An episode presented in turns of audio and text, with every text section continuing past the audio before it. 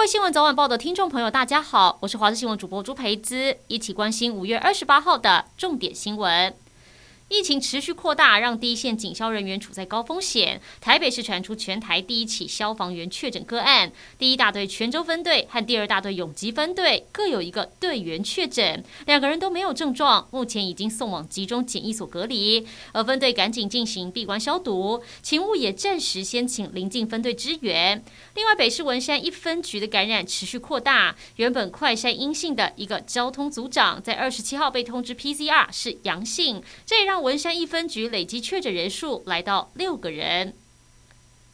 现在大家都期盼疫苗能尽快到货，供民众施打。指挥中心指挥官陈时中昨天晚上临时加开记者会，说确定莫德纳十五万剂的疫苗由华航载运，在今天凌晨零点零分从卢森堡起飞，将会在下午三点五十分抵达桃园国际机场。陈时中强调，赶在两周内完成检验封缄，提供第一线医护人员施打，把防线建立起来。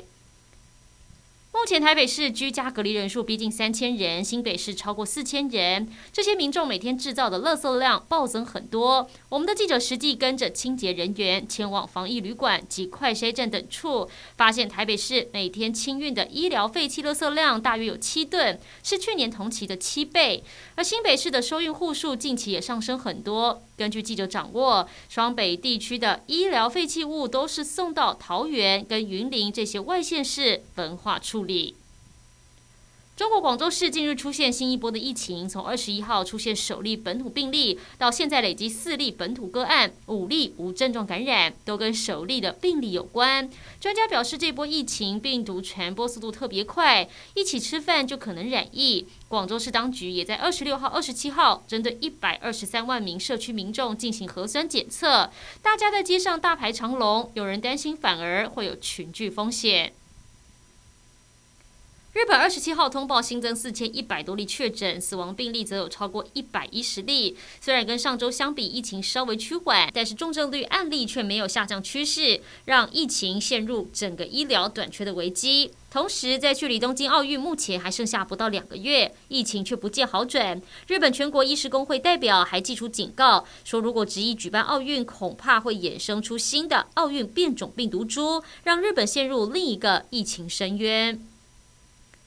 一起来关心天气。今天台湾各地大多是多云到晴，但由于锋面逐渐靠近，水汽增加，降雨有增多趋势。马祖还会有短暂阵雨或雷雨。清晨到上午，中南部地区会有零星的短暂阵雨。至于午后，东北部地区跟西部山区是有局部的短暂雷阵雨。午后降雨范围有机会面积更广，晚上开始受到锋面接近跟西南风影响，西部出现局部的短暂阵雨或雷雨几率提高。至于东北部，则是持续有降雨机会，天气依然炎热，多处县市还是出现了三十六度以上高温。南投、台南跟高雄有三十八度极端高温发生几率。至于东南部有机会出现焚风，户外活动务必多补充水分，避免热伤害。